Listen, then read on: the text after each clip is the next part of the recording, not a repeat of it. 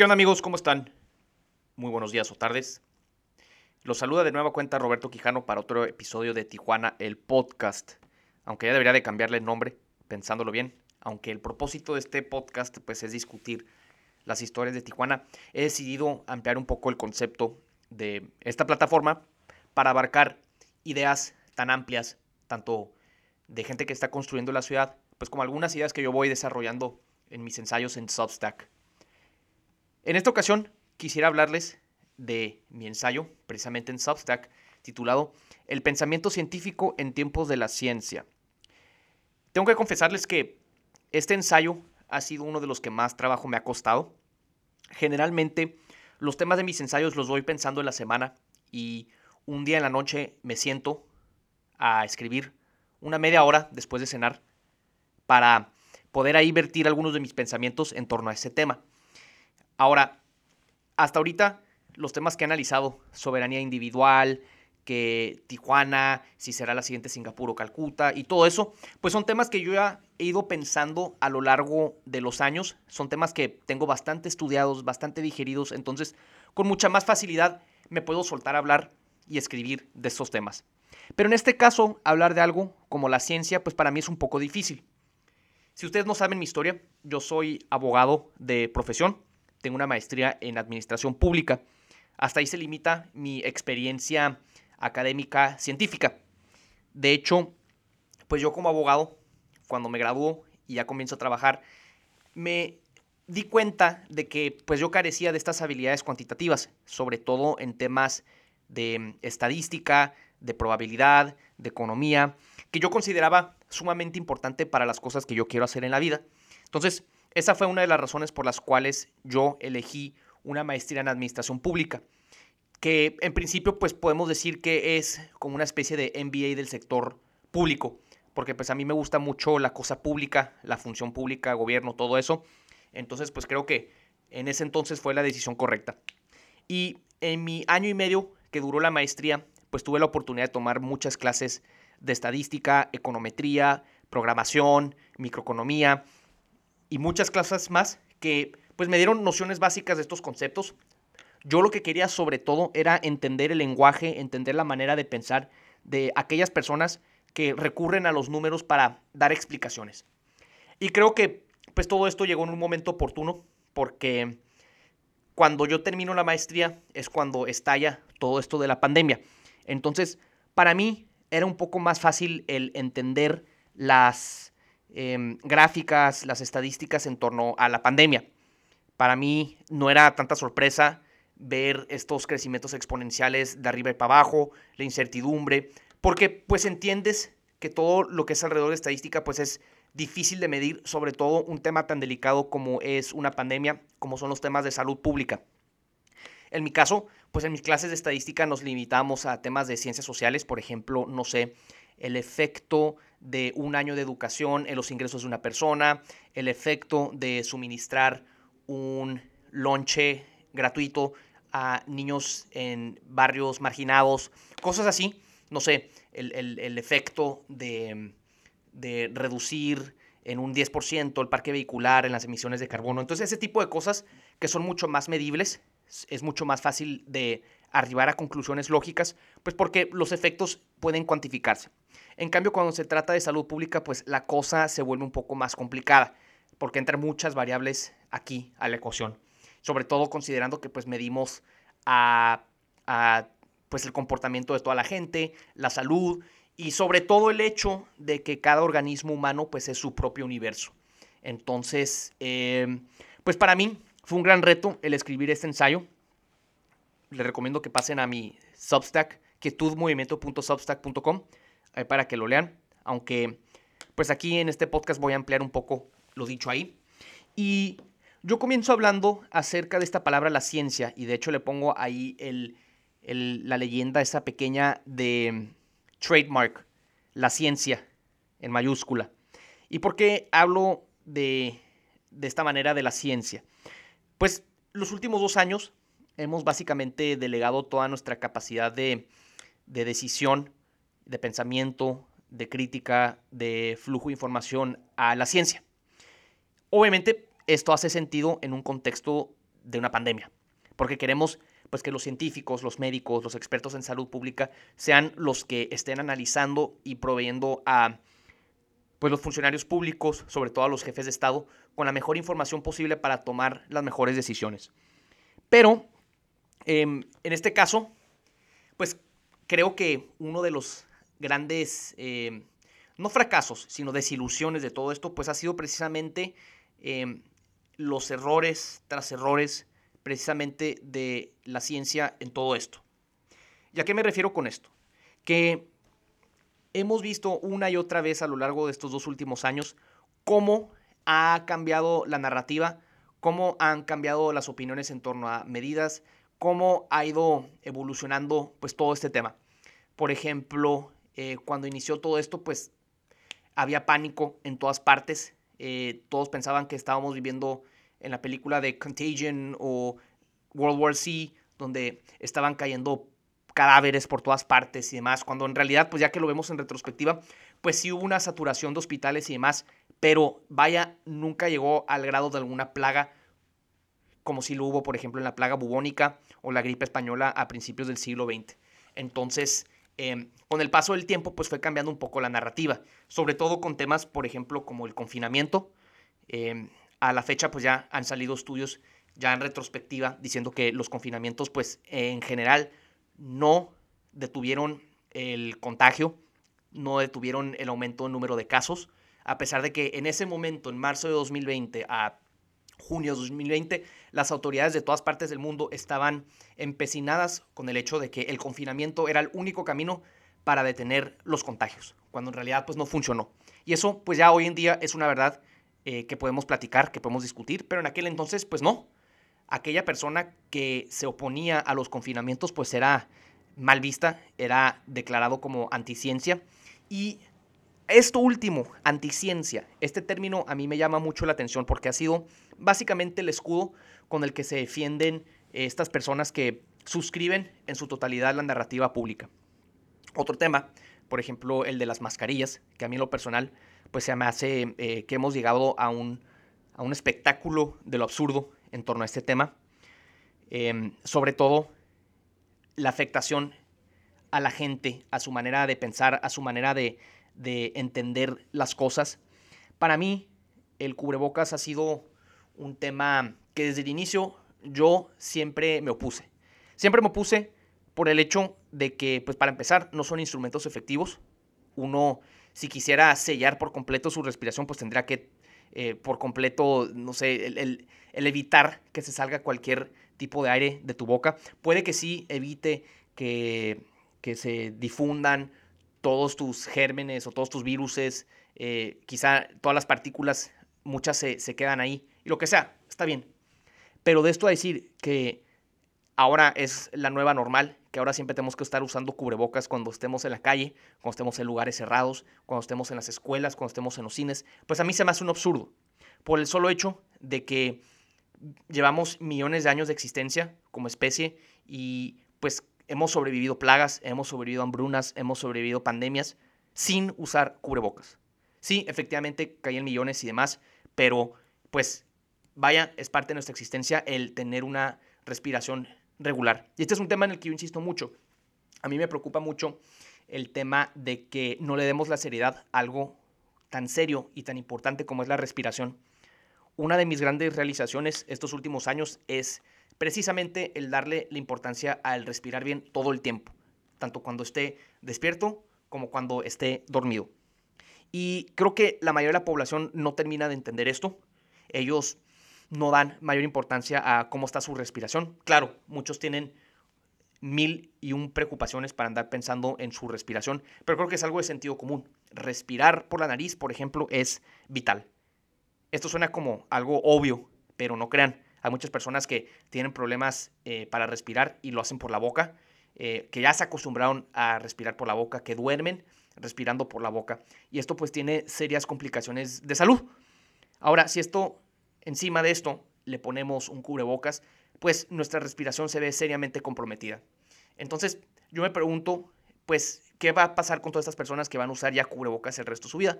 Porque yo sí creo eso, muchas personas ya van a usar cubrebocas el resto de su vida. Ya no va a haber manera de que el gobierno, los medios, la sociedad convenza a estas personas de que es sano quitarse el cubrebocas entre la gente, al aire libre, en cualquier otro lugar, porque pues ya ellos integraron esta narrativa inicial en torno al cubrebocas. Y a mí lo personal, por ejemplo, yo me pongo a pensar en los niños. A mí sí me parte el alma ver a niños con cubrebocas. No puedo creer que como sociedad hemos llegado a este punto donde pues les hemos quitado su educación, les hemos quitado sus años eh, formativos, les hemos quitado su respiración regular y pues esto es sumamente preocupante. ¿Por qué? Pues porque un niño hace caso en su totalidad a lo que digan sus padres. Bueno, al menos cuando son eh, muy niños. Y en este caso, imagina un niño que tiene que nació o que tenía dos años cuando empezó todo esto. Pues hoy ya tiene cuatro, casi cinco años y más de la mitad de su existencia ha usado cubrebocas. Esto quiere decir que esta persona o este niño ya está acostumbrado.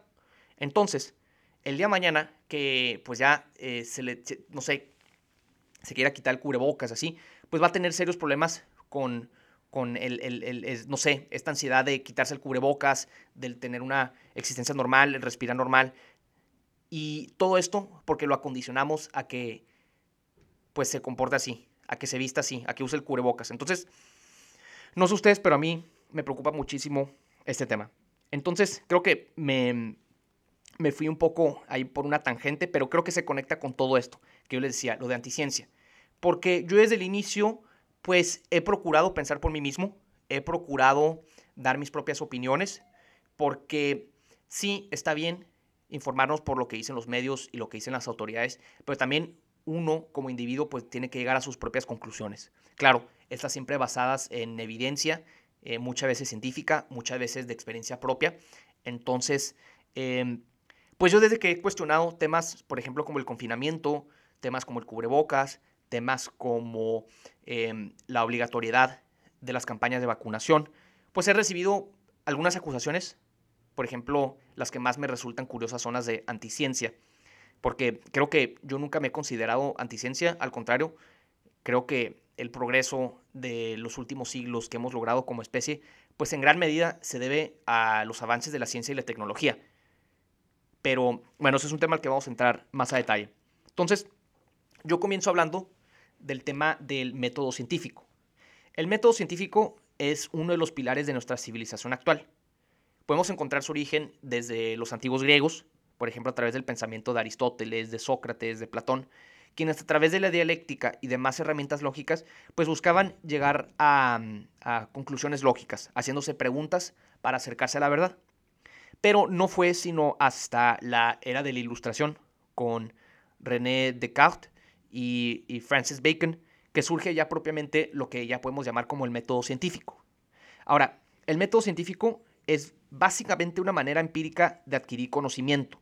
Esto a través de la observación, la medición, eh, formulando hipótesis, haciendo experimentos, haciendo deducciones, para llegar a conclusiones lógicos, lógicas. Perdón. Entonces, eh, de alguna u otra manera, todos los grandes avances de estos últimos siglos se debe precisamente al método científico, sea en la arena de la ingeniería, de la medicina, de la biología, todo esto fue a través de experimentos, a través del método científico.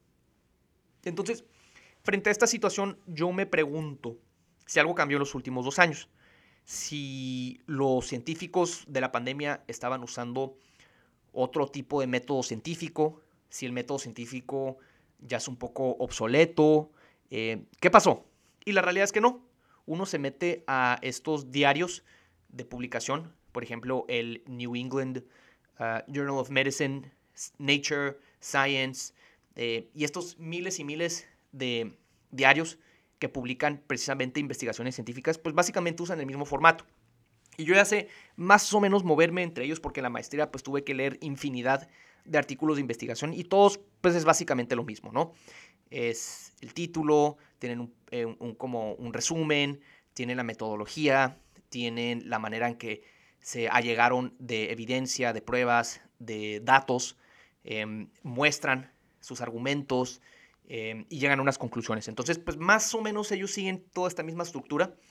Creo que em, hasta la fecha, pues todos siguen usando esto. No ha surgido un mejor método para llegar a la verdad y adquirir conocimiento. Pero, entonces, ¿qué sucede? ¿Qué sucede? Repito la misma pregunta. El método científico em, ha sido superado por la realidad, ha sido superado por la pandemia. Y son preguntas que yo me hago una y otra vez, me las he hecho estos últimos dos años. Y pues cuando empezó la pandemia no nos quedaba de otra más que escuchar a los expertos. Finalmente, pues ellos tenían sus modelos de contagio, sus modelos de predicción en cuanto a cuándo iba a ser la cumbre de, los contagios, que eso pues fue una burla, ¿no? Pero eh, pues en principio todos fueron eh, refutados por la realidad misma, sobre todo en México, cuando las autoridades pues mostraban sus, sus gráficas y, todas, todas fueron superadas por la realidad.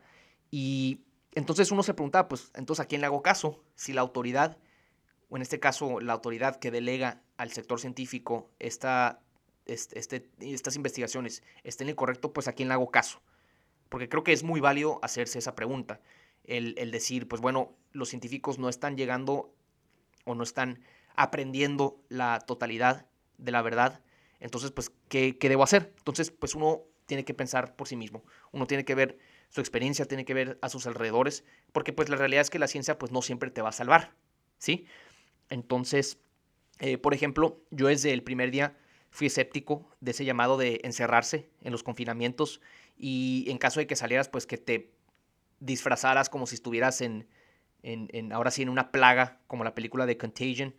Y ¿por qué yo dudaba? Pues porque creo que vivir con miedo para mí nunca ha sido una opción para mí el desconfiar de la gente a mi alrededor, de pensar que todos están infectados o que me pueden infectar, pues creo que no es una manera personalmente para mí correcta de vivir. A mí me gusta estar rodeado de personas, me gusta interactuar con gente, me gusta estar rodeado de gente. Entonces, y yo no desconfío de la gente, al contrario, yo creo que la mayoría de la gente em, es buena, yo creo que la mayoría de la gente, eh, pues digo, no tiene las peores intenciones hacia mi persona.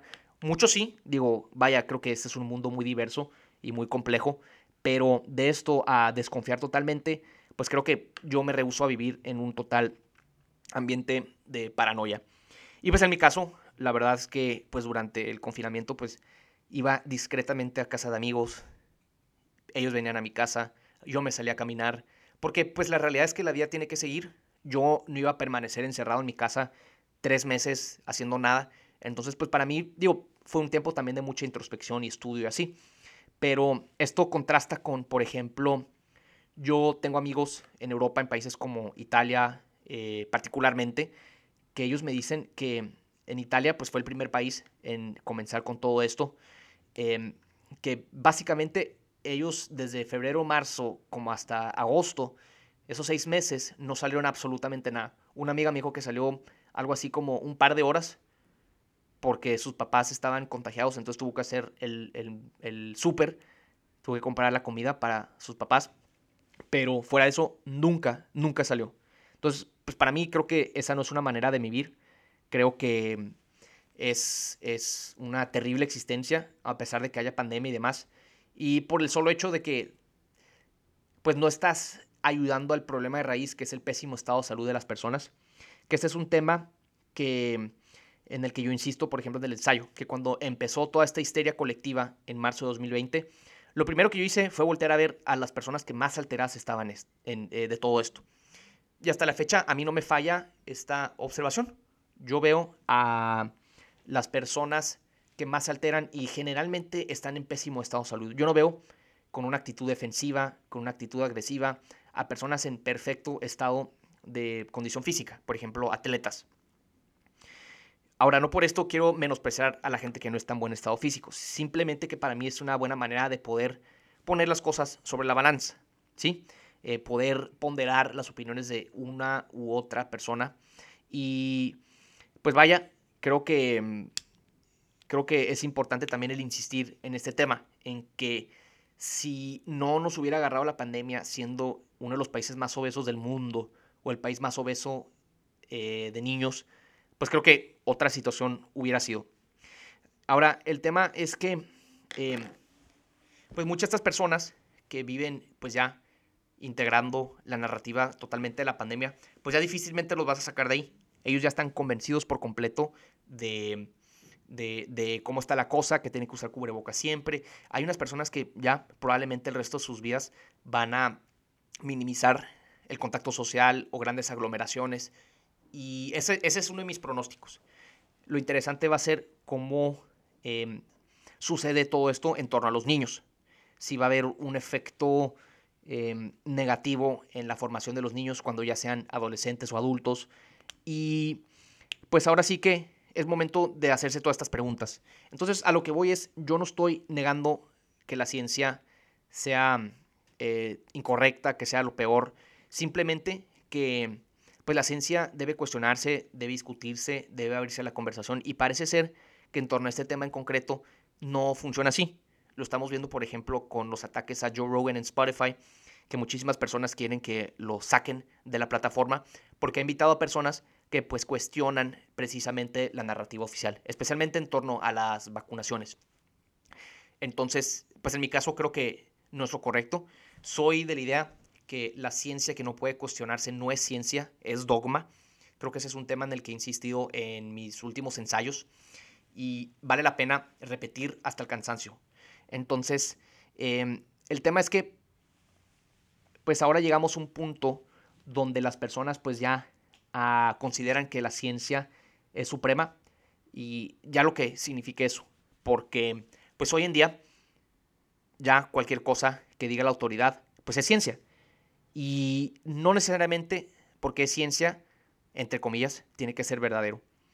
Y en un tema en el que yo insisto mucho en el ensayo es en el tema de la intuición, que por ahí recibí varias, varios comentarios en torno a ese tema, de cómo es posible que consideres que la intuición es más importante que la ciencia. Aquí me voy a ir un poco más metafísico, un poco más esotérico, pero a ver si logro articular. Les repito que para mí esto es un poco más difícil porque pues yo no soy científico de profesión, simplemente soy un interesado, me gusta investigar, me gusta estudiar, y me gusta articular mis pensamientos en torno a estos temas, pero em, ciencia contra intuición, ¿cuál es mejor, cuál es peor? Yo creo que ninguna, yo creo que aquí el tema es que nosotros buscamos adquirir conocimiento o explicar la realidad a través de la ciencia. Y en muchos casos sí lo logramos. Por ejemplo, el que el agua está compuesto por hidrógeno y oxígeno, que el sol emite sus rayos y crea la fotosíntesis en las plantas, el que, no sé, lo que tú quieras, pues eso evidentemente la ciencia lo respalda. Es, es algo empírico que se puede probar, que lo podemos ver con los sentidos, lo podemos cuantificar. Pero llegan algunas partes de nuestra existencia que son difíciles de cuantificar, difíciles de medir con nuestras herramientas. ¿Por qué? Pues porque nuestros sentidos, nuestra percepción de la realidad es limitada. Me podría ir por una por un agujero de conejo bien grande con todo el tema de la eh, mecánica cuántica, probabilidad, eh, dark matter y todas esas cosas, pero pues creo que no es el fin, ni sé mucho el tema. Solamente admitir que hay momentos que no, o hay, situaciones en la vida que difícilmente la ciencia puede explicar. Por ejemplo, em, no sé, el amor. ya me voy a poner un poco cursi, pero el amor. Pues hay personas que pueden reducir el amor a una serie de reacciones químicas que ocurren en el cerebro, ¿sí?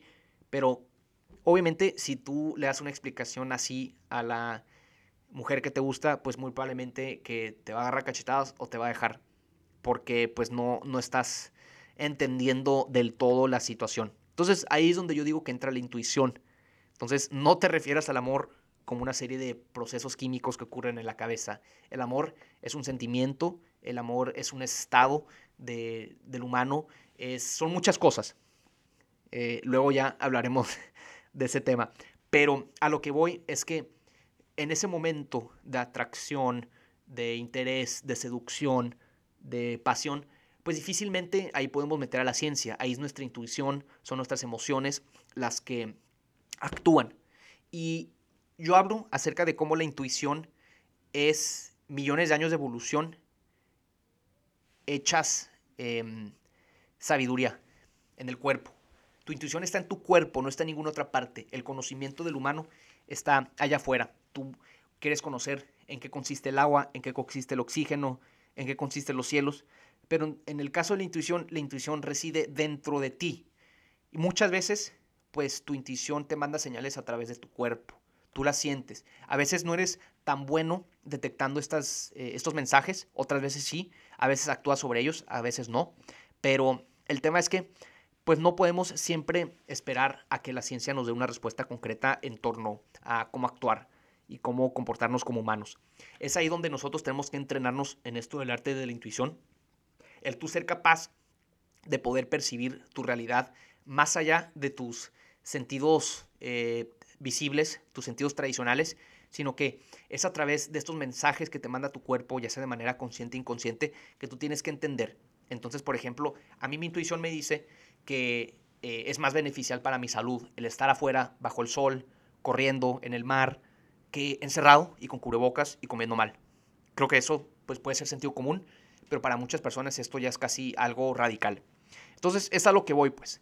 O sea, no tanto el que la intuición se anteponga a la ciencia, para nada. Creo que la ciencia tiene un lugar preponderante en nuestras civilizaciones y lo seguirá teniendo. Cada vez son eh, mejores los inventos que pues hacen mejores nuestras vidas, las hacen más fáciles, más convenientes, pero pues también hay cosas que simplemente la ciencia nunca va a poder em, sustituir, como en este caso pues son nuestras intuiciones. Yo platicaba con un amigo acerca de cómo em, concretamente la ciencia no es tan buena midiendo momentos del hiperpresente. Y cuando hablo del hiperpresente, yo me refiero a temas así como eh, el amor, la amistad, cuando ves una, vista hermosa, cuando ves una pintura, pues difícilmente eso la ciencia te lo puede explicar, pero tu intuición quizás sí. Entonces, eh, pues ahí lo tienen. Este artículo, este ensayo, este podcast me costaron trabajo porque, pues les digo, yo no soy experto en temas de ciencia, solamente quiero articular, quiero pasarles mi manera de pensar y ver las cosas y sobre todo repetirles lo que siempre les digo, el no vivir con miedo. Creo que esos dos últimos años, si en algo hemos fracasado, es que a pesar de tanta ciencia y tanta tecnología que tenemos, seguimos viviendo con miedo. ¿Y qué es lo que sucede cuando em, las personas integran una narrativa del miedo? Pues lo que sucede es que estarían dispuestas a ceder sus libertades por una falsa ilusión de seguridad. Entonces, pues ahí la tienen amigos. Muchísimas gracias. Nos vemos a la próxima.